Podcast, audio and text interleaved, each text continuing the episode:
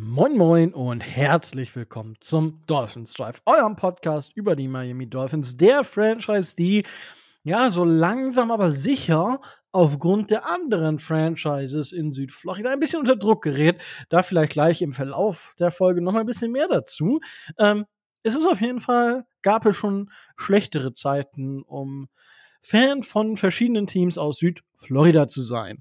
Aber wenn es heißt Dolphins Drive, dann heißt es, ich mache das Ganze hier nicht alleine, sondern der Micho ist wieder mit dabei. Moin Micho. Hallo, hallo.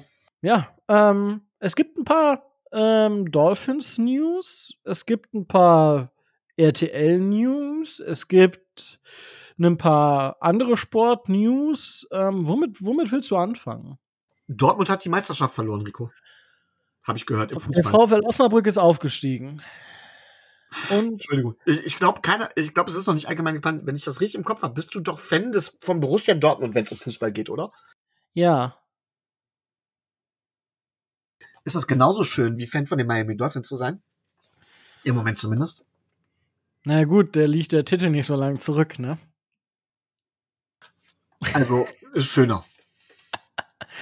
gut, ich sag mal, das tat schon weh am Samstag, aber ich muss halt sagen, so wie die Bayern sich benommen haben, das hat es mir unheimlich leicht gemacht, ne? weil die Bayern sich aktuell benehmen wie ich weiß nicht wer.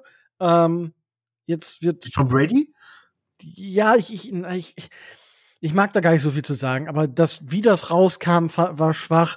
Ähm, jetzt dieses Nachtreten von den Bayern ist schwach. Das kenne ich so von den Bayern eigentlich auch nicht. Also da ist so viel aktuell hinter den Kulissen am Brodeln und am Brennen, wie ich es als Dortmund-Fan bei den Bayern selten wahrgenommen habe, weil eigentlich hat man sich, hat man das eigene Nest immer schön ähm, sauber gehalten und hat dann immer auf die anderen gezeigt.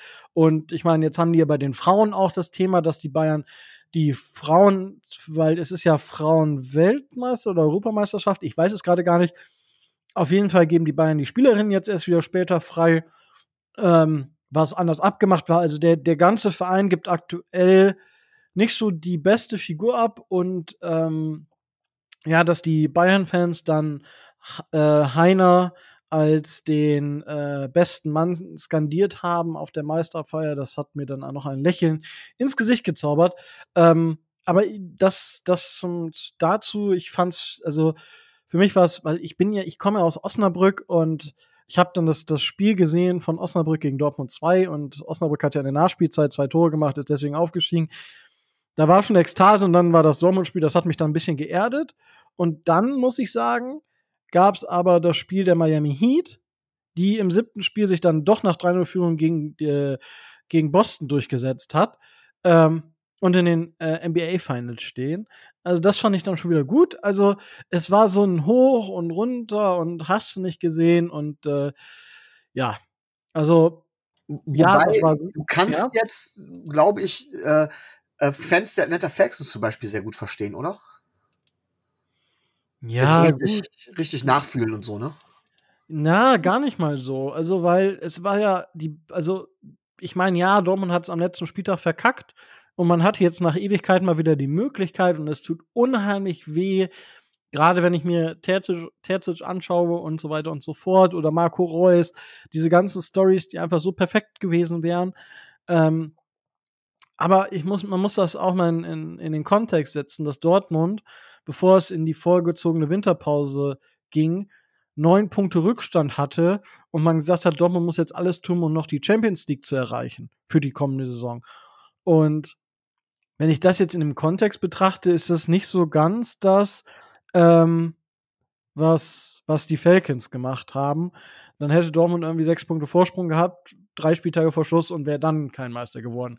Ich glaube, dann wäre ich auch, dann wäre echt so der, da wäre ich vom Glaube abgefallen. So war es einfach super, super schade und ähm, ja. Mh, mm, ja, ich, ich, ich könnte es jetzt auch gar nicht mit den Dolphins vergleichen in den letzten 10, 15 Jahren, muss ich gestehen, weil davon waren die Dolphins in den letzten 10, 15 Jahren halt ein bisschen weiter weg. Das könnte man so äh, andeuten, ja. Genau, ähm, aber wenn wir schon mal an der Sportarten sind, dann machen wir das jetzt rund. Ich finde es ich find's ganz cool, was aktuell ähm, in, rund um Miami und, ähm, Fort Lauderdale äh, angeht, weil ich habe es gesagt, die Miami Heat haben sich durchgesetzt als acht, Nummer 8 Seed, stehen sie in den NBA Finals und die Florida Panthers stehen auch in den Finals. Die haben aber in der ersten Runde das Team aus Boston, die Boston Bruins, in der Overtime im siebten entscheidenden Spiel äh, geschlagen und äh, stehen jetzt aber auch äh, inzwischen jetzt im Stanley Cup. Unheimlich cool. Also beide, beide Nummer 8 Seeds, so beide gerade so noch reingekommen mit einem Endspurt und ähm, ja, beide jetzt im großen, in der großen Serie um den Titel. Ähm, coole, coole Sache einfach und dieser ganze Vibe aktuell ähm, in Miami, weil die Marlins haben ja auch wohl, glaube ich, einen positiven Rekord, habe ich gelesen. Beim Baseball bin ich halt überhaupt nicht drin. Ähm, kann sein, dass sich das jetzt schon wieder geändert hat. Dann mag, mir, mag man mir das nachsehen, weil ich da nicht so drin bin. Aber ja, ich meine, jetzt sind die Dolphins so ein bisschen unter Druck, würde ich sagen, auch zu liefern. Ja, und äh, Puh. Was denn? ja, ähm, ich finde das halt, ich glaube, dass, wie soll ich das beschreiben? Ich glaube, das liegt daran, dass ich, dadurch, dass ich anders Dolphins-Fan bin als viele andere. Also es gibt viele, die natürlich irgendwie äh, über Dan Marino dazu gekommen sind. Und ja, auch ich habe mich damals in die, in die Franchise verliebt, als ich Dan Marino, als Dan Marino da gespielt hat, als ich ihn habe spielen sehen. Aber viele sind dann irgendwie auch irgendwie Miami-Fans. Also wirklich Fans von der Stadt und dementsprechend Fans von allen Teams. Und das ist bei mir halt komplett anders. Ähm, man mag es mir nachsehen oder sowas. Tatsächlich ist das einzige Team, also na, man routet halt immer für ein Team oder sowas. Und ich habe nichts gegen die Heat. Ähm, ich habe auch nichts gegen die Panthers oder sowas im Eishockey. Aber tatsächlich ist das einzige Team, mein einziges präferiertes Team aus, aus, aus Florida wäre tatsächlich, wären halt die, die Dolphins. Denn bei den anderen Teams wären es andere Fran oder bei den anderen Sportarten wären es andere Franchises. Und ähm, steinige mich jetzt. Aber wenn es um Basketball geht, und ich verfolge die ganze Sportart nicht mehr, seit ich nach der Preissteigerung der Saison gekündigt habe, ähm, wäre mir tatsächlich die äh, die Celtics näher gewesen als die Dolphins, äh, als die, ach, als die Dolphins, Quatsch, als die ähm, Heat. Von daher sehe ich das gar nicht so, dass die Dolphins jetzt unbedingt liefern müssen. Ja, für, für, äh, ja, für, verstehe ich schon. Ähm, ich, ja, ich habe halt, habe ich, nee, das war nicht das erste äh, Hockey-Game in den USA. Ähm, aber dadurch, dass mein Bruder Rangers-Fan ist, äh, war ich da nicht so, boah, ich bin jetzt auch Rangers-Fan, sondern ja, hab dann einfach und ja, ich finde den Merch von den, von den Heat ganz geil. Ich war ja auch tatsächlich, war bei den Panthers, ich war bei der Heat. Ähm, ja, also es ist jetzt nicht so, dass ich ultra Fan davon bin. Ich finde es halt cool für diese ganze Region, weil man halt, also das, dieser Vibe, wie gesagt, der da gerade so rumgeht, mega nice. Ähm, Boston Celtics war ich auch immer Sympathisant, muss ich sagen, weil ähm, ich hatte NBA 98, ist das, glaube ich. Und die äh, Boston Celtics waren die einzigen, die halt so einen anderen Chord hatten. Ja, weil die haben ja dieses, ich will nicht sagen, ist es kariert oder die haben auf jeden Fall so ein bisschen andere Schaffierung. Jetzt mag man mir das nachsehen, dass ich nicht den genauen Begriff dafür weiß. Ähm, in jedem Fall, ähm, ja, war das immer so ein bisschen, oh, die sind anders, das ist cool. Ähm, genau. Und ähm, ja, jetzt war ich halt äh, vor Ort. Aber nicht, dass man denkt, ich wäre jetzt, ich wäre tatsächlich Celtics-Fan oder sowas. Wenn es um Basketball geht, dann sind es bei mir die Spurs. So. Das muss jetzt auch mal gesagt werden. Ach so. nee, äh, du bist jetzt als Celtics-Fan hier abgestempelt. Gar kein Problem, Micha. Gar kein Problem. Nee, das aber. Das Team ist hässlich. Ich habe gehört, das kann ein Kriterium sein. Ist mir aber auch egal. Tja. Nee, aber ich finde es halt cool auch. Also, diese ganze Geschichte, auch wenn man Mike McDaniel halt beobachtet. Ähm, ich habe irgendwie nie einen Coach gesehen bei uns. Also, man mag es mir nachsehen, dass ich jetzt vielleicht nicht so ewig lange so tief bei den Dolphins drin war, aber wenn ich mir die letzten drei, vier Head Coaches einfach mal durch den Kopf gehen lassen, dann ist das, was Mike McDaniel da ab, momentan abreißt, bei Besuchen bei der Heat und bei den Panthers, das hätte ein Flores nicht gemacht, das hätte ein Philbin nicht gemacht, das hätte ein Gaze nicht gemacht und war, war, war Soprano davor? Ich glaube, ich, ich aber das übernehme mir nicht. Sparano meinst du, nicht Soprano. Soprano ja. ist eine Serie. Ja, ich, ja, das ist auch so ein Ding, was bei mir immer durch die, äh, immer so ein bisschen durcheinander geht. Ähm, nichtsdestotrotz, ja. Also, das finde ich halt ganz cool und ähm, ja, das äh, ist auf jeden Fall jetzt eine ne Geschichte und auch dieser Zusammenhalt jetzt, ähm, wie, ich glaube, Jalen Ramsey ist mit immer irgendwem da und Mike McDaniel auch und die wussten das gar nicht dass die bei, beide bei der Heat waren und dann haben die sich so, die saßen quasi, glaube ich, auf der anderen Seite direkt unten halt direkt so am, am an dem Feld und äh, haben sich dann in der in der Pause äh, sind sich dann über Weg gelaufen, auch ganz witzig. Genau, ähm, finde ich aber so als ähm, als Vibe aktuell so ein bisschen einfach cool, der da momentan äh, herrscht in ähm, in Miami, rund um Miami und also machen wir uns ja nichts vor. Das sind egal wie, das sind die besten Spieler der Welt. Und selbst wenn du einen Backup-Spot äh, bei dem 32 schlechtesten, also Team mit dem 32 schlechtesten Team hast, gehörst du immer noch zu den Besten der Welt. So. Und ähm, da entscheiden Nuancen. Und wir haben es ja zum Beispiel selbst gesehen, damals, als uns alle vorgeworfen haben, wir würden tanken. Ähm, wir haben, man sieht es, wenn man sich die Texans angeguckt hat und so weiter. Ähm, auch heutzutage auch bei sowas ist entscheiden letztendlich Nuancen in der Regel. Und so eine Teamchemie, die Stimmung innerhalb des Teams, die kann ganz, ganz entscheidend sein. Ich will jetzt gar nicht mal sagen, also ja, ich glaube, man kann das gar nicht so sehr sehen, wenn ein Team, äh, wenn ein Team positiv gestimmt ist, was das für eine Auswirkung hat. Man sieht es aber vor allen Dingen dann, was es für eine Auswirkung hat, wenn ein Team negativ negative Stimmung hat, dann ist keiner bereit, den entscheidenden Schritt mehr zu gehen. Ähm, dann guckt jeder nur auf sich selber, man lamentiert viel mehr oder sowas. Ja, es geht gemeinsam um den Erfolg, aber man kann ja nicht aus seiner Haut, Haut raus. Und dann sagt man so, dann kann es durch, dann ist man zum Beispiel nicht bereit, seinem Teamkameraden zu helfen. Weil man dann einfach sagt, so von wegen, ach, soll das Arsch, soll der Arsch das auch alleine machen oder ähm, nachher hänge ich da noch mit drin oder was auch immer. Das sind gar keine bewussten Entscheidungen, sondern das sind Mechanismen, die unterbewusst irgendwo greifen, wenn es schlecht läuft. Und so eine gute Teamchemie, die sorgt halt eben dafür, unterbewusst, in meinen Augen, dass man dann halt eben nicht nur nicht den entscheidenden Schritt nicht macht, das ist erstmal das Erste, also dass man den entscheidenden Schritt doch macht, sondern dass man sogar noch bewusst dafür bereit ist, für seinen Teamkameraden oder für das Team nochmal einen extra Schritt zu gehen. Nicht nur für seinen persönlichen Erfolg. Denn nicht umsonst sind die Spieler, die spielen für Geld. Ähm, und die Spieler sind halt, viele sagen halt von wegen, oder es wird oft gesagt, die lieben das Spiel nicht oder sowas. Und so eine Teamchemie kann halt den entscheidenden Punkt halt kriegen. Wie gesagt, es ist eine Nuance. Wir reden nicht davon, dass äh, eine Spaßtruppe, die grottenschlecht ist, also sag mal hier Freizeit-Football-Team aus Deutschland in der NFL eine Chance hätte, nur weil die äh, immer zusammen abends ein Trinken gehen oder sowas. Aber in so einem Bereich, wo es so eng beieinander ist, helfen halt die Nuancen. Und deswegen bin ich da auch sehr positiv, finde ich das sehr positiv, ja.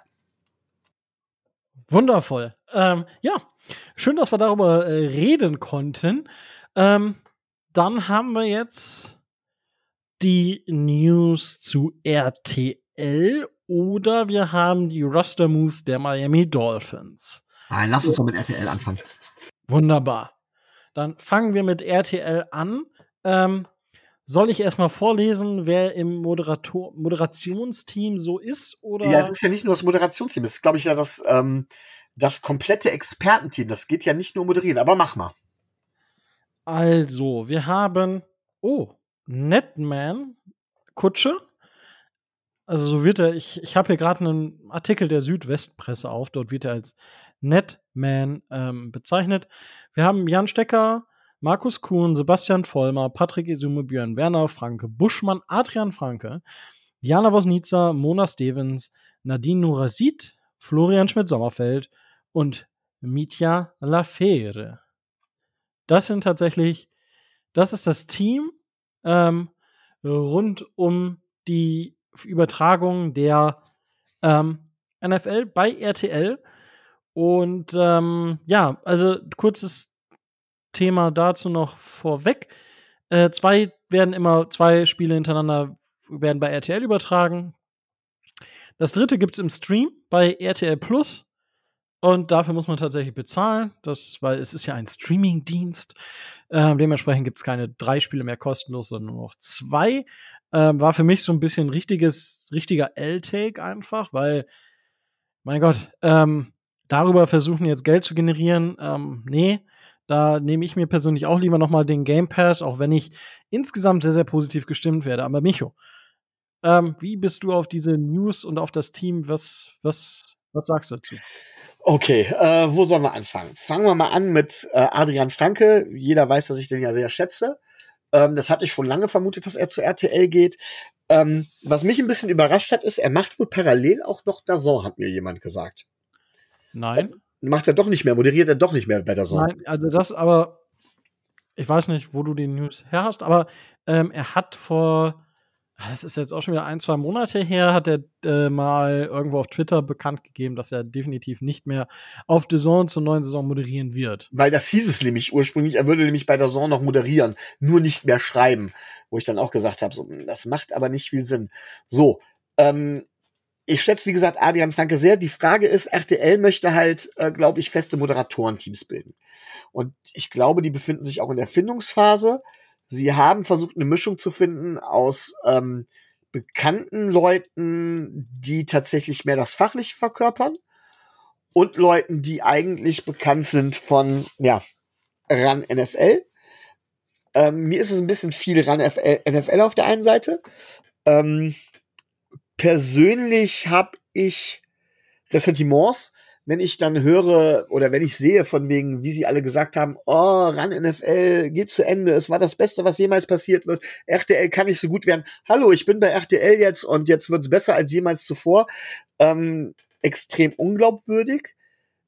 Kommt vielleicht daher, dass ich die tatsächlich auch gerade hier so die Kombi Isume und Werner irgendwie zu selbstdarstellerisch finde, auch Jan Stecker nicht so ganz mochte. Mir fehlen tatsächlich die besseren Leute, also Florian Schmidt-Sommerfeld mochte ich eigentlich sehr. Ich finde Frank Buschmann, der zugibt, dass er fachlich keine Ahnung hat, bringt eine gute emotionale Komponente rein und hat zu den Anfangszeiten war das eines der Highlights meiner Meinung nach, Isume und Buschmann zusammen bei äh, RAN NFL. Damals war es noch nicht ganz so selbstdarstellerisch, sondern ging tatsächlich über eine emotionale Schiene. Ich glaube, das kann gut funktionieren. Und es kommt darauf an, wie RTL jetzt diesen Mix hinbekommt. Man muss ihnen, glaube ich, mindestens eine Saison geben, um das Ganze auszuprobieren. Ähm, jetzt hoffen wir alle, dass das nicht wird wie RAN NFL. Also ich auch. Ich werde mir auch den Game Pass besorgen oder sowas. Aber wenn man will, dass es anders wird als RAN NFL, dann muss man RTL eine Chance geben und dementsprechend auch die entsprechenden ähm, ja, die entsprechenden Moderatorenteams oder so, man muss es kommentieren, man muss die entsprechenden Moderatorenteams unterstützen, um letztendlich das Produkt zu bekommen, was wir alle wollen. Denn letztendlich soll der Football in Deutschland vorwärts gebracht werden. Ähm, so, auch da habe ich gerüchteweise nur was gehört. Ich bin jetzt bestimmt nicht der Medienexperte, aber dass äh, Randen, also Pro7 auch die die Rechte verloren hat, nicht nur aus finanziellen Gründen, sondern weil halt eben ähm, die NFL weg wollte von dem Personenkult um Izume. Auch da muss man sehen, wie es läuft und ich hoffe, dass da nicht irgendwann Ike Domisch oder sowas zurückkommt, weil das dann einfach nicht zu diesem neuen Konzept passen würde. Ich bin also, wie gesagt, insgesamt positiv gestimmt, bin der Meinung, dass man ihnen eine Chance geben sollte, habe meine Sorgen, dass es zu sehr Richtung ran NFL geht, aber das können wir entscheiden, glaube ich. Oder müssten wir entscheiden. Und deswegen rufe ich alle darauf, dazu auf, nicht direkt RTL abzukanzeln, sondern dem tatsächlich erstmal eine Chance zu geben. Ja, ich denke, was man halt sagt, also ja, ich finde es schade, dass halt ein Esume und ein Werner wieder mit dabei sind. Ich hoffe, dass die beiden nie zusammen irgendwie vor der Kamera stehen, weil dann brauchst du es dir halt nicht angucken, weil du weißt, was es für eine Ego-Show werden wird, weil die können nicht aus ihrer Haut weil sie bei der Vorstellung nicht einmal irgendwas von Bromantikern gesagt haben und ich mein weil ich jetzt auf Twitter schon wieder gesehen habe, was manche Leute da wieder von sich gegeben haben bezüglich oh mein Gott, äh, dass Leute sagen unironisch, ich bin, weiß ich nicht, 44 und bin Bromantiker, dann weiß ich halt auch nicht, was was los ist, aber gut, die haben halt ihre Fanbase, die haben da eine Community gegründet oder halt um sich herum ähm, ja gesammelt und da, es war re relativ unwahrscheinlich, wenn man da neutral drüber schaut, dass die beiden nicht dabei sind. Ähm, wie gesagt, Kuhn, Vollner, Vollmer muss man halt sehen. Ähm, beim Vollmer, wenn man den halt wirklich an, an die Hand, ich, der hat eine super Expertise, ich glaube, die muss man jemandem an die Hand geben, der oder die, dem die Sachen wirklich dann auch auf dem Silberblatt, äh, Silbertablett so ein bisschen serviert und den so als Moderation wirklich mit reinnimmt, ähm, dann kann das richtig gut werden. Ähm, was mich super, super gefreut hat, ist einmal, also alle drei Frauen, ähm, die Jana Wosnica, die ja bei Sport 1 ist, ähm, dort den Doppelpass unter anderem gemacht hat, jetzt auch bei der Eishockey-WM was gemacht hat. Super, super. Mona Stevens, Quarterback der deutschen Frauennationalmannschaft ähm, und ich glaube Ambassador für die LFL sogar. Auch eine Frau mit super Ahnung, richtig, richtig stark und Nadine äh, Nurasid, da muss man glaube ich nicht mehr viel zu sagen, die ist ja Head Coach ähm, der Munich Cowboys und dort, ja, brauchen wir, brauchen wir uns über die Expertise auch einfach nicht unterhalten und das ist einfach ganz, ganz großes Kino und ähm, ja, ich bin gespannt, wie das alles miteinander harmonieren wird und da, das wird auch Momente brauchen. Ich habe ja schon mal frecherweise behauptet, äh, wann wird es wohl der Moment geben, wenn äh, Izumo oder Werner dann Adrian vorwerfen, dass er selber nie gespielt hat, weil, weil sie die Argumentation nicht mehr mitgehen können, äh, ein bisschen mit dem Augenzwinkern zu betrachten. Ich bin gespannt, wie es wird, weil ja, Adrian natürlich dort so ein bisschen halt diese ganz große Twitter-Bubble einfach auch abholt und ja, halt auch einfach einen ganz anderen Standpunkt hat als viele andere dort und auch viele andere Ausdrücke oder halt andere Sichtweisen mit reinbringt. Und das wird super, super spannend. Ich bin gespannt, welche Personen nachher wirklich moderieren und wer die Experten sind oder die Expertinnen. Und insgesamt finde ich, ist es eine, ein bunter Mix, der zum Teil leider so zu erwarten war. Äh, man konnte es nicht komplett auf links ziehen und ja, muss man mal schauen, wie die harmonieren. Micho. Ähm, ja, wo ich muss ich ganz klar sagen, es gab ja mal Stress zwischen Adrian Franke, Patrick Isume, Björn Werner und ich glaube Frank Buschmann, wo Adrian Franke tatsächlich angegangen worden ist in einem Podcast ähm, als Langweiler, wie gesagt, jemand, der keine Ahnung hätte oder sowas. Ich hoffe, dass das nicht wieder ausbricht, weil das wäre halt einfach nicht gerecht. Auch ein Adrian Franke hat nicht immer recht. Oder wir sind auch nicht immer alle einer Meinung. Das ist auch vollkommen okay so. Aber ich hoffe, dass halt sowas nicht wieder ausbricht und dass die Leute halt nicht irgendwie hingehen und sagen, ähm, dass sie ähm, ja, dass, dass, dass sie nur eine Seite hören wollen oder sowas. Und was für mich ganz entscheidend ist, ist, äh, viele von denen machen halt was eigenes. Und Adrian Franke macht was eigenes mit Downset Talk. Dann hat man Romans hier, die mit Sicherheit zu den Top-Football-Podcasts äh, gehören. Ähm, ich meine, Florian Schmidt-Sommerfeld hat auch eigene Projekte, also die haben alle eigene Projekte und ich hoffe nicht, dass das jetzt alles so eine Werbeshow wird für die eigenen Projekte. Da muss man halt vorsichtig sein, was mich aber positiv auch, auch positiv stimmt, ist, dass halt alle Fanclubs äh, mit ins Boot geholt worden sind. Das heißt, man holt sich tatsächlich die Fanbase dazu, man holt sich die Leute dazu, die im Grunde genommen Ahnung haben. Hier ein anderes Beispiel übrigens mit den eigenen Projekten wäre natürlich Kutsche, die, wenn, wenn die dann mit der Footballerei anfangen, da komplett rein, reinzusehen.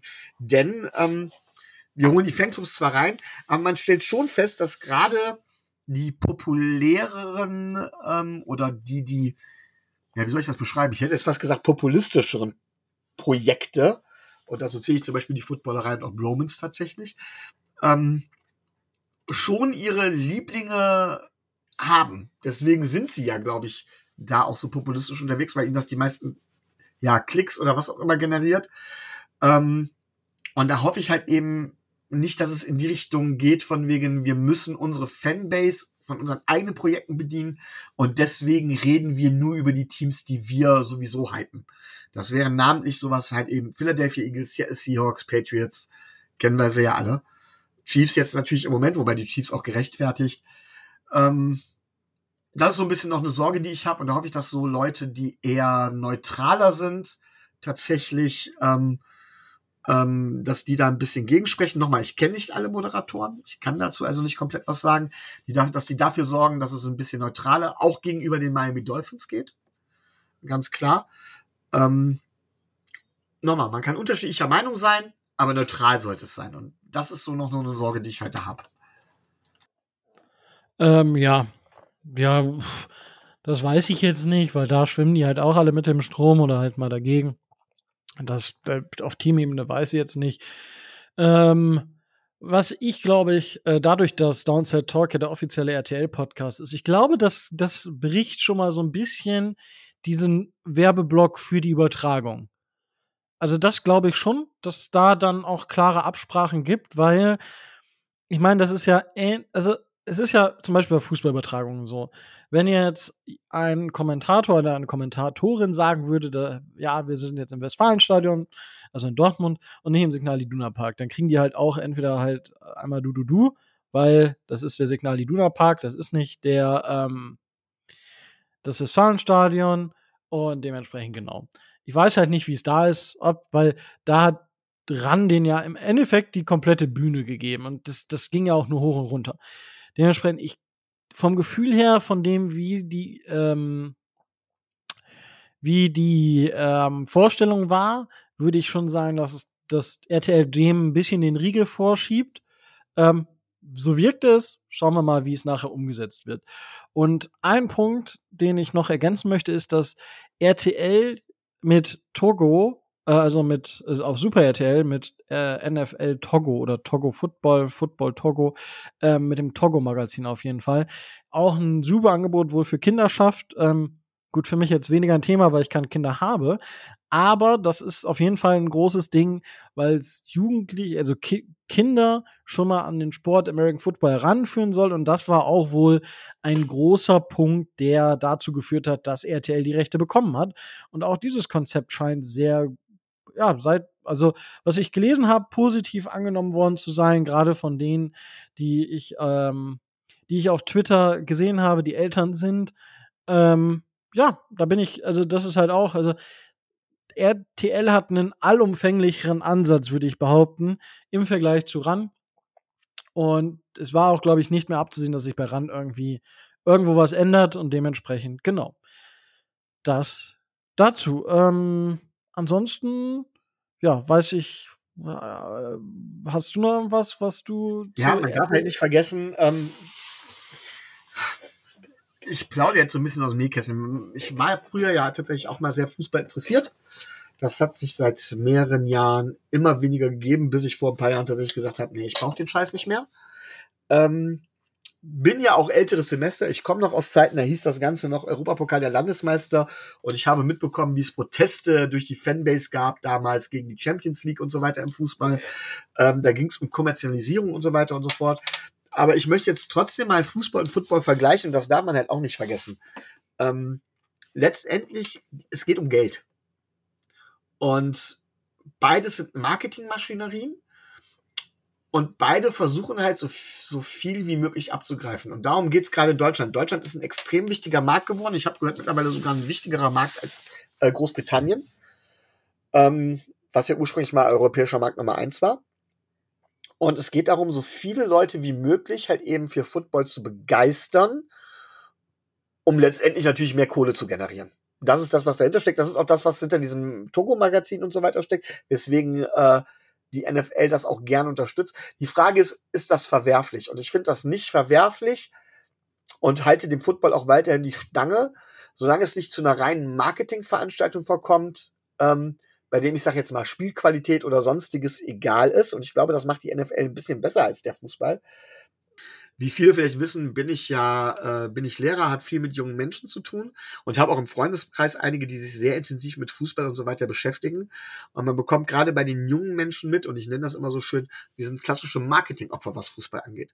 Weil da geht es nicht um Qualität oder sonst was, sondern die machen das, was das Marketing vor, den vorgaukelt. Und ich werde der NFL so lange die Stange halten, auch wenn es um Marketing und um Geld geht, solange sie da halt eben nicht oder solange sie über die Schiene gehen, dass sie das eigentliche Spiel promoten und nicht mehr anfangen, irgendwo ähm, das Spiel egal zu machen und äh, ja, quasi über diese reine, reine Marketing-Schiene zu kommen. Weil das ist tatsächlich, das bestätigen mir auch andere Leute, gerade im internationalen Fußball im Moment gang und gäbe.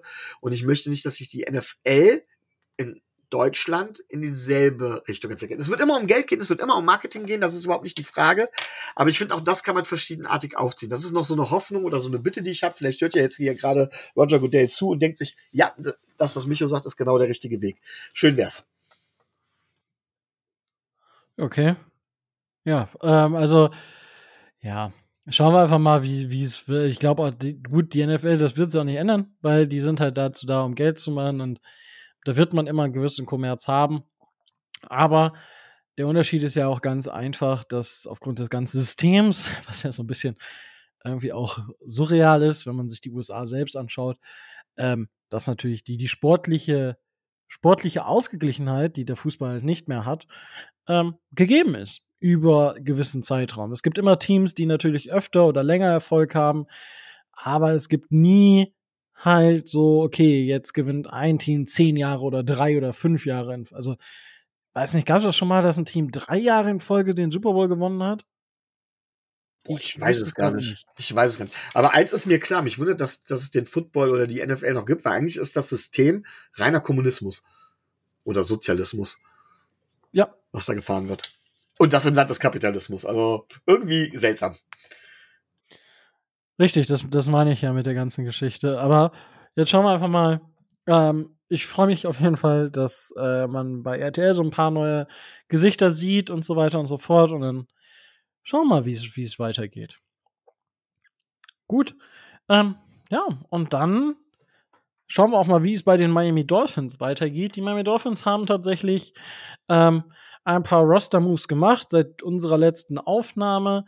Und ähm, es war nicht, es war nicht viel tatsächlich, ähm, sondern ähm, Dolphins haben drei Spieler unter Vertrag genommen und das ist einmal der, der Cornerback Bryce Thompson und die Tackle Cedric äh, Okbue und Isaiah Wynn. So, Michi, über wen möchtest du denn sprechen? Warte mal, ganz kurz. Haben wir über Cam Fleming? Habt ihr ja schon gesprochen drüber? Nee. Okay, alles gut. Aber was willst du zu Cam Fleming jetzt sagen? Hatten wir den nicht noch? Auch noch? Nee, der ist ja jetzt woanders untergekommen. So, ich weiß jetzt okay, dann habe ich das falsch. Ihr seht, also vielleicht seht ihr es uns ein bisschen nach. Sowohl bei Tobi als auch bei mir ist gerade privat so eine ganze Menge los. Ja, wir versuchen gerade andere Leute an den Greif heranzubringen, aber das ist alles nicht so einfach und äh, beziehungsweise geht nicht so schnell. Deswegen bekommt man manchmal so manche Dinge nicht mit. Ich hatte zuletzt mitbekommen, dass wir tatsächlich äh, äh, ähm, äh, an, an Ken Fleming dran waren und hatte gedacht, von wegen er wäre bei uns. Aber gut, dann habe ich das komplett falsch im Kopf. Alles gut. Dann. Äh, nee, ähm, der, war bei uns, der war bei uns beim Workout. Aber den haben wir dann tatsächlich nicht unter Vertrag genommen. Der ist jetzt, glaube ich, wieder bei den, ähm, bei den Denver Broncos untergekommen. Was also ich der schade finde, weil ich hätte Cam Fleming, glaube ich, hätte uns ordentlich weiterhelfen können. Aber gut. Wie auch immer. Ja. Ähm, über wen möchtest du denn sprechen jetzt? Also über, du kannst über Cam Fleming sprechen, der spielt aber nicht bei den Dolphins. Deswegen brauchen wir auch nicht über Cam Fleming reden. Sehr gut. Ähm, wir haben, lass uns dann erstmal mit äh, Cedric Okbue sprechen. Ähm, der Tackle, ähm, Right Tackle, Left Tackle, hat beide Positionen in der NFL gespielt, ähm, ist inzwischen aber auch schon 31 Jahre alt.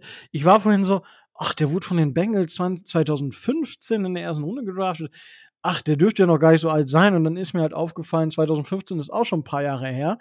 Ähm, ist tatsächlich in den letzten Jahren, war bei den Seahawks, war letzte Saison bei den Jets, hat dort fast 300 Snaps gespielt. Das war auch eher unterdurchschnittlich. Vorher war es solide, aber er hat, glaube ich, nie diesen Status des 21st Overall Pick irgendwo, ähm, ja, irgendwo bestätigen können. Und ähm, ja, jetzt ähm, haben wir den unter Vertrag genommen. Micho ähm, ist das wirklich jemand, wo wir sagen, okay, der geht irgendwie ins Rennen um einen Starting-Posten oder? Nein, aber er geht in die Rennen, geht, also er könnte, glaube ich, bei unserer Schwäche auf Right Tackle rein theoretisch, da kommen wir gleich bestimmt nochmal zu, mit Sicherheit in die Richtung äh, Starting-Posten gehen, aber vor allen Dingen geht er in die Richtung erster Backup. Weil man muss ja davon ausgehen, dass Armstead zum Beispiel nicht die komplette Saison spielen wird. Und man hat zumindest dann einen erfahrenen oder jemanden, der ihm mal Luft verschaffen kann.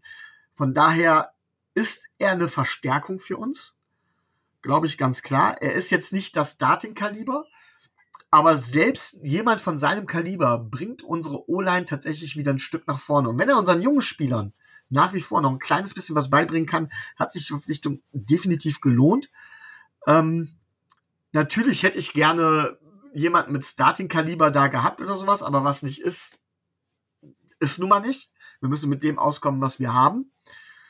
Und ähm, ja, da sage ich ganz klar, ähm, besser er als niemand. Im Gegenteil, äh, ich kann der Verpflichtung dementsprechend, außer dass er, dass ich noch einen anderen gehabt hätte, äh, nichts Negatives abgewinnen. ja gut, lieber einen anderen haben, das ähm, hätten wir vielleicht öfter. Ähm, bevor wir über Zaya Win sprechen, ähm, würde ich kurz noch Bryce Thompson ähm, ist, denke ich, einfach nur eine Verpflichtung für, für das Camp. Ähm, ist 2021 ein undrafted Free Agent gewesen, hat bei den Saints gespielt ähm, in der letzten Saison, hat tatsächlich insgesamt ähm, sieben Defensive Snaps gesehen, ähm, also da nicht viel gezeigt. Auch im Special, äh, im Special Teams ist er tatsächlich immer mal wieder zum, ähm, zum Einsatz gekommen. In beiden Jahren hat dort auch ein paar Snaps gesehen, letztes Jahr ein bisschen mehr. Vielleicht ist das so sein Weg in den Kader, aber insgesamt wird es, wenn dann Spieler für das Special Team werden, aber ähm, mehr, mehr wird es da nicht. Das, denke ich, kann man, kann man so sagen. Ähm, aber wenn wir uns jetzt zu dem Spieler hinwenden, wo. Nein, Bryce Thompson. Ich würde da auch gern was zu sagen. Okay. Nein, ich gebe dir, ich geb dir vollkommen recht, Rico. Aber gerade was Cornerbacks angeht, ganz ehrlich, der bin ich mittlerweile bei uns ganz, ganz vorsichtig. Ich sag nur Nick Needham, Kater Kahoo, wer weiß, vielleicht ist das der nächste und ich werde nicht mehr machen, den Fehler machen, irgendwelche Cornerbacks, die wir irgendwo erst sein, un, undrafted Free Agent sind und was auch immer, irgendwo äh, als Camp Buddies oder sonst irgendwas zu klassifizieren. Äh, auch wenn man es im ersten Augenblick denken würde, wenn ich gezwungen werde, würde ich es genauso sagen wie du, Rico. Aber Cornerbacks, gerade solche Cornerbacks haben bei uns so eine Historie, wer weiß. Also, ich schließe nichts mehr aus. Ja, gut, aber er ist ja jetzt kein, kein direkter Undrafted Free Agent für uns.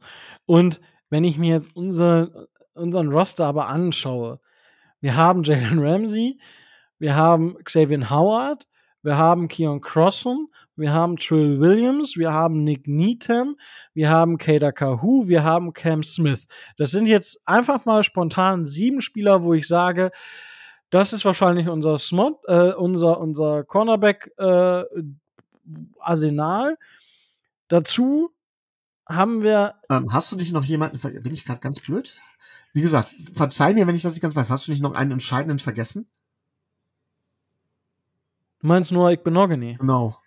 Der ist doch noch bei uns. Ja, der ist noch bei uns. Den hast du gerade nicht aufgezählt. Schäm Ja, den, den habe ich jetzt nicht aufgezählt. Wahrscheinlich ist er zumindest besser als nur Benogany. Das, das würde ich jetzt nicht behaupten, weil Noik Benogany hat uns letztes Jahr die Playoffs gerettet durch die Interception. Aber ähm, da, also, wie gesagt, also da oh, tue ich mich unheimlich schwer mit. Ähm, dazu haben wir noch mit äh, Caden Smith und Bennett Williams zwei Cornerbacks als undrafted Free Agents ähm, geholt. Also, ach, also ich ich tue mir schwer, jetzt noch bei so einem Bryce Thompson mir noch einzureden, dass er wirklich mehr als ein Camp Buddy ist. Ähm, wäre er Safety, würde ich vielleicht anders drüber denken, aber ich sehe ihn halt maximal als Cornerback mit äh, Möglichkeiten im Special Teams was zu machen, aber mehr sehe ich dort nicht, muss ich ehrlich gestehen, und dementsprechend, genau. Ähm, ja, Entschuldigung, wenn ich da ein bisschen die Euphoriebremse drücke. Ähm, ja, und dann kommen wir ähm, zu einem Spieler, der jetzt seit zwei, der wurde 2018 gedraftet, hat bei den Georgia Bulldogs am College gespielt, wurde an 23 äh, gepickt im 2018er NFL Draft und das von den New England Patriots. Äh, Zaya Win. Micho, wie findest du das Signing und was erwartest du von Isaiah? Also, ähm, grundsätzlich muss man ja sagen, dass die Patriots es immer geschafft haben, ähm, gerade O-Liner bei sich zu etablieren, die tierisch gut aussahen, die sie dann abgegeben haben und die woanders dann tierisch versagt haben. Isaiah Wynn scheint mir nicht derjenige zu sein. Ähm, er hat halt eben nicht nur mit Tom Brady gespielt, der anscheinend der O-Liner relativ gut aussehen lässt. Er hat jetzt auch nicht überragend gespielt. Aber was Zaya Win in meinen Augen war, er ist ein zuverlässiger Spieler. Ein sehr zuverlässiger Spieler. Ähm, ein sehr zuverlässiger Tackle, genau das, was wir brauchen können. Mit jetzt mittlerweile der dementsprechenden Erfahrung und einem gewissen Upside, das jetzt vielleicht wahrscheinlich in dem Alter nicht mehr unbedingt kommen wird. Aber er hat immer noch Steigerungspotenzial. Er hatte ein bisschen mit Verletzungen zu kämpfen. Wenn mich nicht alles täuscht, war seine letzte Saison auch seine schlechteste Saison. Aber er ist immer noch in meinen Augen ein definitiv überdurchschnittlicher Tackle. Ich weiß nicht, Rico, du guckst ja vor allen Dingen PFF. Ich weiß nicht, wie PFF das sieht. Ja. Aber ich fand ihn da eigentlich relativ gut. Er hat, glaube ich, 43 Spiele gespielt, davon 40 gestartet. In der letzten Saison allerdings nur neun. Halt eben einfach aus dem Grund wegen Verletzungen. Äh, wenn man ihn dementsprechend sorgfältig untersucht hat, gehe ich davon aus, dass die Verletzung ausgeheilt wird. Und für unsere O-Line, meiner Meinung nach, wird er Instant Starter sein. Ja, er hat zwar immer Left Tackle gespielt, aber wir könnten ihn meiner Meinung nach auf Right Tackle äh, dementsprechend umschulen und dann würde er meines Erachtens nach, Instant Starter sein und die O-Line auch definitiv verbessern. Das ist eine Verpflichtung, die auch finanziell in meinen Augen Sinn macht. Ähm, es ist nicht das ganz alleroberste Regal, aber meiner Meinung nach auch tatsächlich eine Etage drunter, auch da vielleicht am unteren Ende, aber es ist eine Etage drunter, aber es hilft uns weiter. Und das ist genau der Move, den ich jetzt noch erwartet habe, weil Topspieler nicht mehr zu haben sind, um unseren All-In-Ansatz tatsächlich weiter zu verfolgen. Ich finde, das ist eine hervorragende Verpflichtung. Man kann natürlich sagen, er ist nie wirklich dem äh, 23rd Overall gerecht geworden. Ja, aber ganz ehrlich, dann ist er, wäre er wahrscheinlich, wenn man ihn heute ranken würde, würde er wahrscheinlich frühe zweite Runde gepickt werden oder sowas. Also so viel schlechter ist er auch nicht. Und man kann natürlich sagen, ähm, dass er tatsächlich ähm, von den Patriots kam, wo, wo niemals was Gutes quasi letztendlich woanders oder wo selten was Gutes woanders geworden ist. Nochmal, er hat nicht nur mit Tom Brady gespielt und im Prinzip kommt er auch aus Florida, er kommt aus St. Petersburg. Das ist in Florida. Ich kenne St. Petersburg nur eigentlich aus äh, Putins Reich, aus dem großen russischen Reich. Aber ähm, es gibt anscheinend auch einen St. Petersburg in Florida. Ähm, ja. Und da äh, kommt er her. Das heißt, er ist im Prinzip also fast schon auch ein Home Guy. Ähm, ja, das ist alles korrekt. Ähm, PFF, danke, ja. Danke für die Bestätigung. Ähm, gar kein Problem. Ähm, er hat letzte Saison ja Right Tackle gespielt. Er hat letzte Saison Right Tackle gespielt, Isaiah Win. Und das war jetzt seine schlechte Saison. Dementsprechend ist man dort vermutlich etwas skeptisch, was, was das angeht. Ähm, der, vielleicht und die Verletzungen, und das war halt auch der Grund, warum wahrscheinlich der Markt nicht so groß war, Vorher war er super solide, ähm, immer eine über eine 70er Grade gehabt im Pass Blocking und im Run Blocking auch. Da war außer in, in seinem Rookie-Jahr, da war er nicht ganz so stark auf der Brust. Genau, war das, sah das sonst sehr, sehr solide aus. Jetzt muss man halt mal schauen, was die Dolphins vorhaben. Ich finde es gut. Ich denke, er kann auf Right Tackle, wenn er jetzt gesund ist, Fortschritte machen. Und da muss man halt sehen, ähm, wie fit er bleibt. Das Gute ist, er hat halt viel äh, Erfahrung auf Left Tackle. Bedeutet wiederum, sollte Terran Armstead ausfallen, hat man hier eine Alternative, die man auf Left Tackle stellen kann, die oder Zaya Win hat auf Left Tackle einfach schon sehr, sehr gute Spiele gemacht. Und das auch über einen längeren Zeitraum. Und dann bricht es nicht komplett auseinander, wie es teilweise letzte Saison der Fall war. Und das ist für mein Dafürhalten ein sehr, sehr, sehr, sehr gutes Signing. Und ähm, bringt uns auf jeden Fall einen Schritt näher zu einer Line. Ganz kurz, hast du, Infos, kann, hast, du Infos, zu den Verletzungen? Weil du da vorhin schon mal drauf angespielt hattest. Nee, ich habe tatsächlich jetzt gar nichts zu den Verletzungen mir rausgesucht. Ähm, aber das könnten wir entweder später im Verlauf der Folge oder in einer der kommenden Folgen in der Offseason einfach nochmal ähm, aufdröseln. Aber ja, also er hat auf jeden Fall die, die zweite Saisonhälfte sozusagen gefehl, äh, gefehlt. Und ähm, genau, das war das. Ähm, war eine Beinverletzung. Ähm, ja. Aber das war vor der Saison. Also dementsprechend, ich, wie gesagt, ich ähm, ich weiß es gerade nicht. Ähm, es war wohl eine Fußverletzung. Mitte November. Dementsprechend hat er auch den Rest, also das war nach Woche ähm, 10. Und dementsprechend danach hat er, glaube ich, gar nicht mehr gespielt. Ja, genau. Also ich meine, es wäre tatsächlich aber jetzt nicht so, wo man wirklich sagen muss, von wegen äh, extreme Injury Concerns oder so, ne? Ne, war ja das erste Mal, dass er wirklich länger verletzt war. Da würde ich jetzt noch nicht von irgendwelchen großen Concerns sprechen. Ich für meinen Teil zumindest. Also andere mögen das anders Nee, sehen. ich ich sehe es genauso wie du. Und dementsprechend schauen wir einfach mal. Ähm, ja. Das ähm, sei sei Win. Und die Dolphins haben tatsächlich, also wir nehmen am 1.6. auf, ähm, haben jetzt noch ein bisschen Cap Space frei und äh, ja, wir haben, oder ich habe zumindest gehofft, dadurch, dass wir jetzt an dem Donnerstag aufnehmen, eventuell gibt es direkt schon irgendwelche irgendwelche neuen Signings, weil eben der Cap Space jetzt frei geworden ist. Ähm, bis jetzt ist aber leider, leider, ähm, ja, leider nicht, nichts passiert. Äh, Micho, was erwartest du denn noch?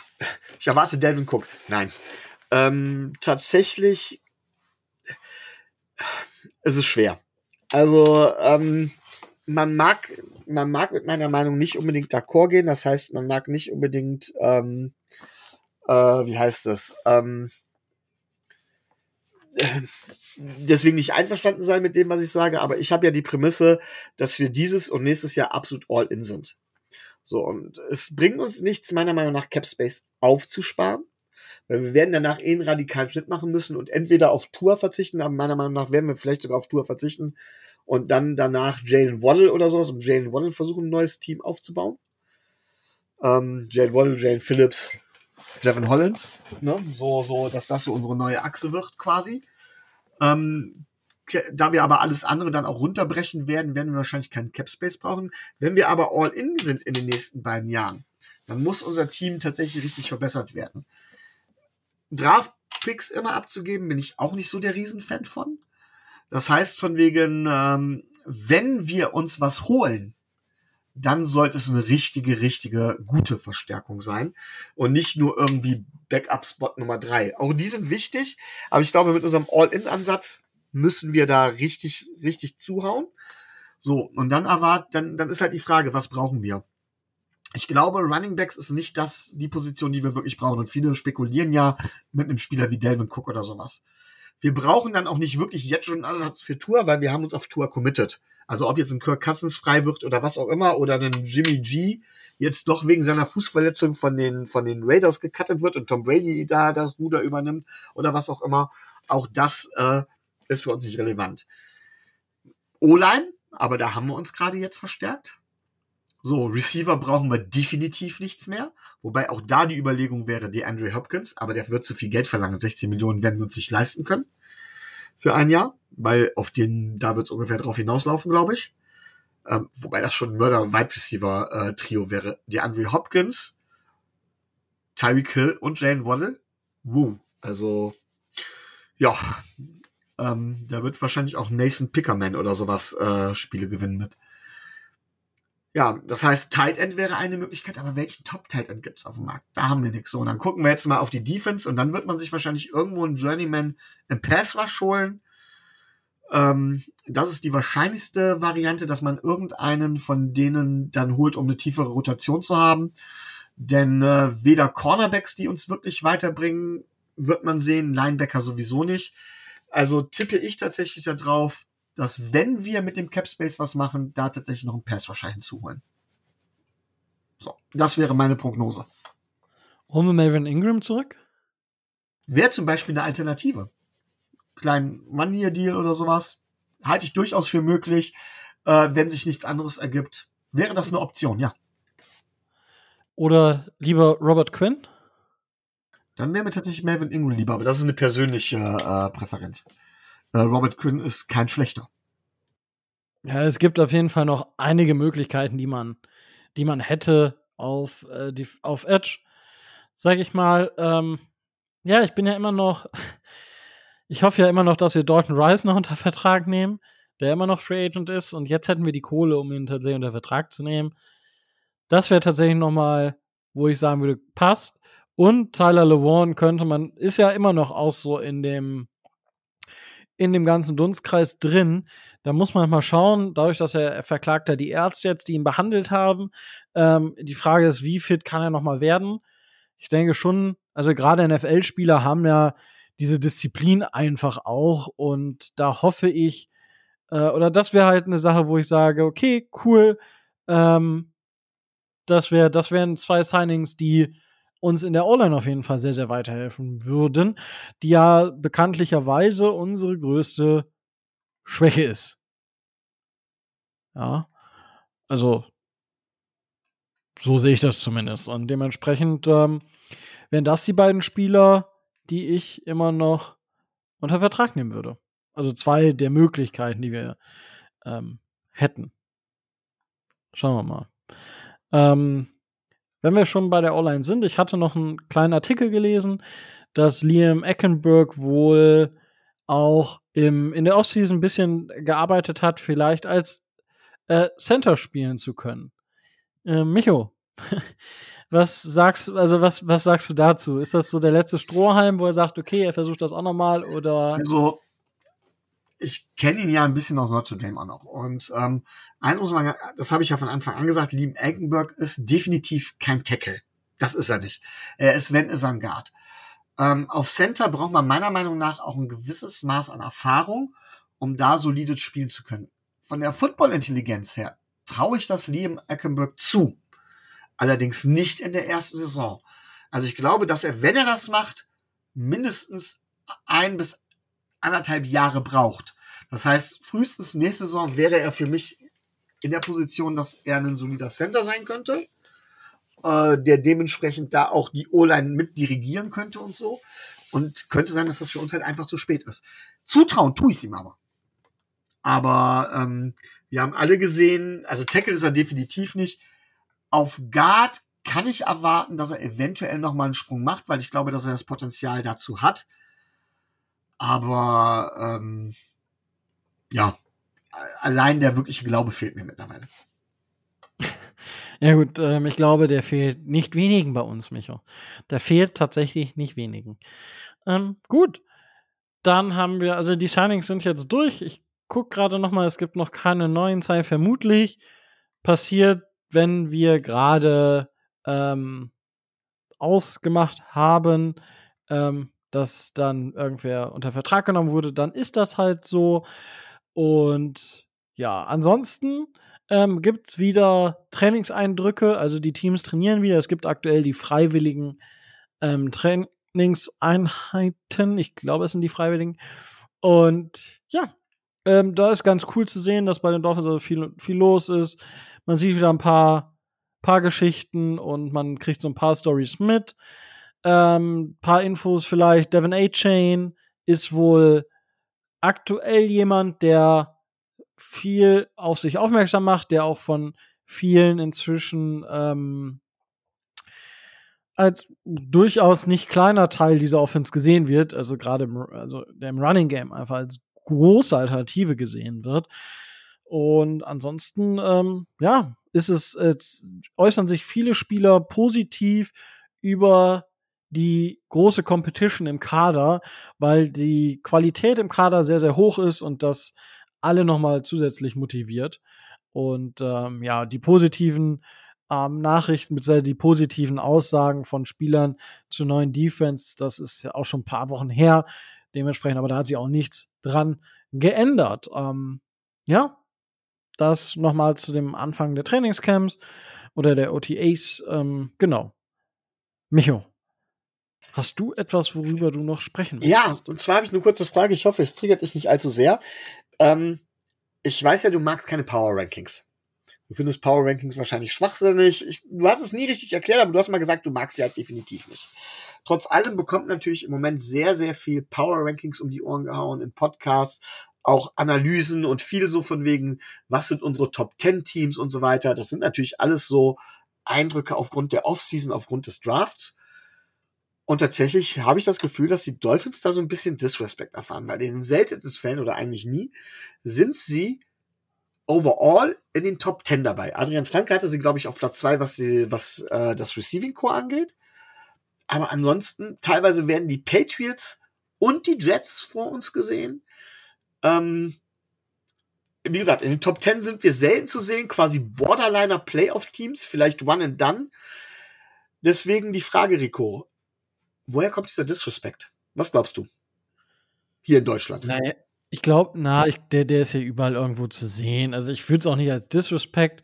Ähm, Vegas sieht es auch ähnlich. Man muss sich halt einfach mal anschauen, ähm, was passiert ist in der Offseason. Die Dolphins konnten natürlich nicht super viel machen. Sie haben halt früh diesen Jalen Ramsey-Move gemacht und so weiter und so fort. Für mich sind die Dolphins auch deutlich besser geworden.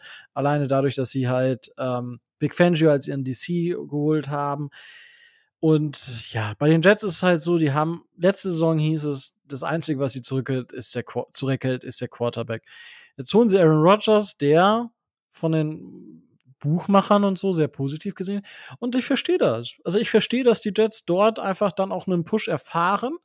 Das kann natürlich nach hinten losgehen, aber das verstehe ich. Und die Dolphins waren letzte Saison, waren sie ein Playoffs-Team, sind in der ersten Runde der Playoffs ausgeschieden, haben sich zwar verbessert, aber ähm, ich für meinen Teil finde, es ist vollkommen legitim, die Dolphins aktuell Borderline Top 10 zu haben und, und nicht höher, weil für mich hat sich nichts geändert. Also, wir, ja, es wurden viel, wir haben auch nicht, wir hatten keine große ähm, Rookie-Class, das ist nochmal ein Thema, was sich natürlich weiter nach hinten wirft, einfach weil du dich nicht so verbessern kannst.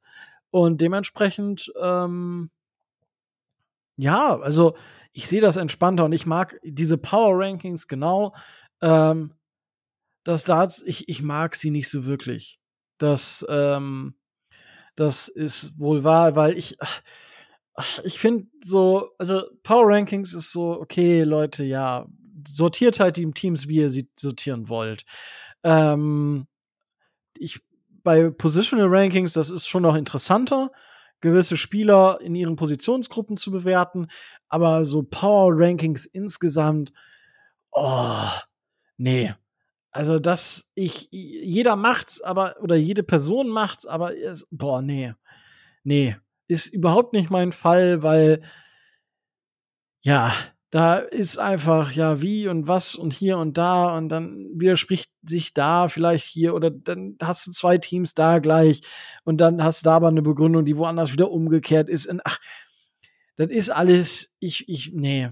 Da, also bei Power Rankings bin ich einfach raus. So, das, das gibt mir keinen Mehrwert. Und ich finde die, ich, ich habe die Artikel letzte Saison zwei, ein, zwei Mal gelesen auf bei PFF und beim Adrian habe ich zwei, jeweils zwei Artikel gelesen dazu. Das hat mir gereicht, wo ich mir dachte, so cool.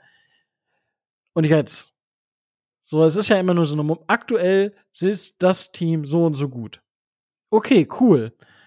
Ja, aber das sehe ich, also, ah, da hätte ich, äh, da, da würde ich halt einfach ohne Zahlen, ohne ein Ranking, eine, eine halbe Seite über ein Team, das würde es tun. Da muss man nicht, Power Ranking steht halt nur einfach dran, damit es halt irgendwo Klicks generiert. Ähm, beziehungsweise das halt so also, Clickbait ist, weil, oh, wo steht mein Team denn? Und nicht halt, das ist eine Bewertung von bis der bisherigen Saison in Kurzform. So, und das halt, ich, ich mag das einfach nicht. So, ich könnte jetzt noch 10, 10 Sachen zu sagen, aber ich glaube, es ist rausgekommen, dass ich nicht so der Fan von Power Rankings bin ich habe das Gefühl, man hat es gehört. Ich fand's halt, ich fand's halt relativ bezeichnend, weil ähm, letztes Jahr waren wir ziemlich gut.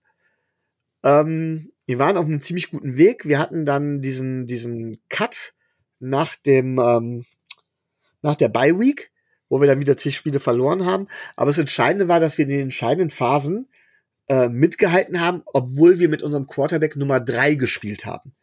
Und das wird halt, kommt mir halt bei diesen ganzen Diskussionen immer zu kurz. Ähm, und wir werden dann, wir werden, also du sagst Borderline Top 10, aber wir werden noch nicht mehr in Erwägung gezogen. Also, dass wir da sind, ist eigentlich überhaupt gar keine, also das ist überhaupt gar keine Frage, dass man, äh, dass wir keine Rolle spielen werden, so nach dem Motto. Und das finde ich halt schon ein bisschen Disrespect, weil ich glaube, dass wir letzte Saison schon eine, eine Rolle gespielt haben und dass wir uns tatsächlich vielleicht, du hast es gerade eben gesagt, gerade in der Offseason in einigen Bereichen dann doch eklatant verstärkt haben.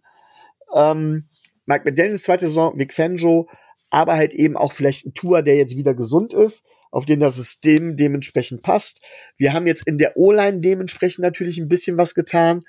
Ähm, Jalen Ramsey, das sind alles so Geschichten, wo ich sage, okay, das kann richtig, richtig äh, uns richtig, richtig nach vorne bringen, nach wie vor.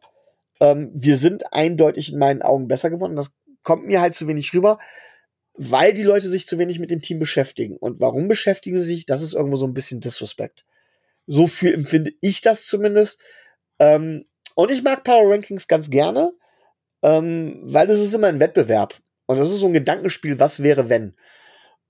Und auch dieses Gedankenspiel, ähm, auf das Gedankenspiel lasse ich mich gerne ein. Und ich habe schon öfters gesagt, ich habe ja auch so eine Art, zumindest in einem Bereich, den du, das du eher magst, so eine Art Ranking in der Saison vor, in der Offseason. Da wollen wir mal gucken, wann ich das auf die Kette kriege. Da geht es um Quarterbacks. Ja, aber ähm, das wären meine 5 Cent dazu. Und äh, jetzt darfst du wieder mit deinen lustigen Vergleichen anfangen zum Ende, glaube ich. Naja, nee, aber da, äh, äh, da würde ich tatsächlich kurz, kurz noch eingreifen. Oder da, die, ich denke, das ist aber auch so ein, so ein Thema in den Rankings, die, die Unsicherheit, ob Tour gesund bleibt. Also, ich meine, es kann halt actually sein, ähm, Tour bekommt noch eine Gehirnerschütterung und beendet seine Karriere in der Mitte der Saison. Ja, aber dann musst du das zumindest erwähnen. Oder du musst zumindest von, den, von dem Standard ausgehen. Tatsächlich halte ich es für wahrscheinlicher, dass Aaron Rodgers scheiße spielt, als dass Tour seine Karriere beendet. Mal ganz ehrlich. Ja, äh, das, das, das ist richtig, aber ins, das halt, aber wenn ich jetzt auch noch mal weiter gucke, die Dolphins waren letzte Saison ein Borderline ähm, Playoff-Team. Ja, wir haben mit dem dritten Quarterback gespielt. Okay. Ähm, aber man war halt so, man ist in der ersten Runde ausgeschieden. Das heißt, man ist irgendwo ähm, Team 18 bis 24. So, sagen wir mal, wir sind Team 20. Das heißt, im umgedrehten Power Ranking wären wir dann schon mal, wenn ich rein nach Ergebnis irgendwo außerhalb der Top 10 und wenn ich dann noch mal dazu nehme, dass sich der Großteil der anderen Teams verbessert hat, zum Teil also auf dem Papier deutlich verbessert hat, sei es dadurch, dass sie die, die Jets Aaron Rodgers geholt haben oder dass andere Teams mehrere First-Round-Picks hatten oder halt einfach gut gedraftet hatten oder große, gute, auf dem Papier gute ähm, Draftklassen haben und das, das wirkt halt viel, viel stärker in solchen Power Rankings. Und ähm, ich für meinen Teil glaube, dass die Dolphins ein Top Ten Team sind. Ich bin aber auch Dolphins-Fan, aber ich sehe Argumentationen für beide Seiten. Für mich ist auch eher die Geschichte, Mike McDaniel hat jetzt ein Jahr hatte das erste Jahr als, als Head Coach ist rum und jetzt schauen wir das zweite Jahr uns an. Wir haben einen Elite Defensive Coordinator und also für mich sind da ganz, ganz viele Sachen, die sich positiv auswirken, wo ich die den Dolphins positiv auch anrechnen würde in so einem Power Ranking.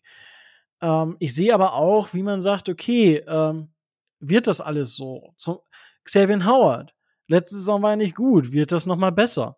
Ja, das ist so eine so ein Fragezeichen. Die Dolphins haben keine Tight Ends. Wird das, also spielen die komplett ohne Tight Ends? So, also es gibt schon Punkte, wo man wirklich so ein bisschen auch ähm, angreifen kann und sagen hier und da. Dazu, wenn man Tour natürlich als, ich sag mal, irgendwo zwischen 15 und 20 als Quarterback hat, aus verschiedenen Gründen, ähm, dann muss ich die Dolphins natürlich auch noch mal tiefer sehen, als ich sie vielleicht sonst sehe. Und das sind, also, es gibt schon noch so ein paar Punkte, wo ich sage, da, es gibt klare Punkte, weswegen man sie downgraden kann. Und ich glaube, dass bei einigen Teams einfach so ein gewisser Hype ist, wie jedes Mal in der Offseason. Und auch diesen Hype hatten, wir hatten den Hype auch letztes Jahr. Und ähm, dementsprechend bin ich da, ja, einfach entspannter, weil da gibt es ja. so viele für und wieder und ja. Also Rico, ich gebe dir ja recht, wenn ich, wenn, wenn du sagst, ähm, äh, hier, wie heißt das von wegen, ja, man kann, also es gibt, es gibt Cases, warum die Dolphins nicht Top Ten und so weiter und so fort. Da kann man auch immer drüber diskutieren, finde ich auch alles gut. Aber darüber wird ja nicht diskutiert. Es gibt ja, es wirkt ja so, und das ist das, was mich halt so ärgert. Ähm, es wirkt halt so, als wäre es überhaupt nicht diskussionswürdig, die Dolphins irgendwo in der Richtung zu sehen, sondern es ist ein Fakt, dass die Dolphins nicht Top 10 sind. Punkt. Ende der Diskussion, deswegen braucht man darüber nicht weiter reden. So wirkt es gerade und das empfinde ich als Disrespect. Nicht, dass sie nicht in die Top 10 gerankt werden. Da gebe ich dir vollkommen recht, das ist immer von der individuellen Argumentation abhängig. Ähm, da gibt's dieses und jenes, aber dieses, dass wir nicht diskussionswürdig sind, das stört mich. Weil ich finde, wenn man über uns, wenn, wenn man über die Top Ten nachdenkt oder wenn man über Teams wie die Jets und so weiter redet, dann muss man über uns diskutieren zumindest. Aber uns zu ignorieren, so als würden wir gar keine Rolle spielen, das stört mich halt. Und das empfinde ich persönlich als Disrespect. Mag sein, dass ich da viel zu dünnhäutig bin.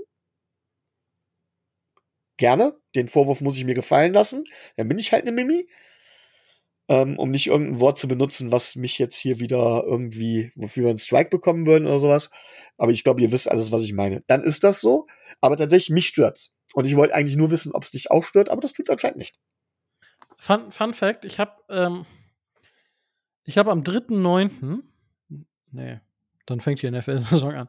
Ähm, ich habe am 13.3. habe ich 50 Euro auf äh, Division-Sieg Miami Dolphins, also AFC East-Sieg der Miami Dolphins gewettet, 50 Euro. Ähm, mein aktueller Cash-Out, also wir, am 1.3. habe ich die Wette am 1.3., nee, am 13.3. habe ich die Wette platziert. 50 Euro Einsatz. Der aktuelle Cash-Out beträgt 50,74 Euro. Ohne dass ein einziges Spiel gespielt wurde. Ja?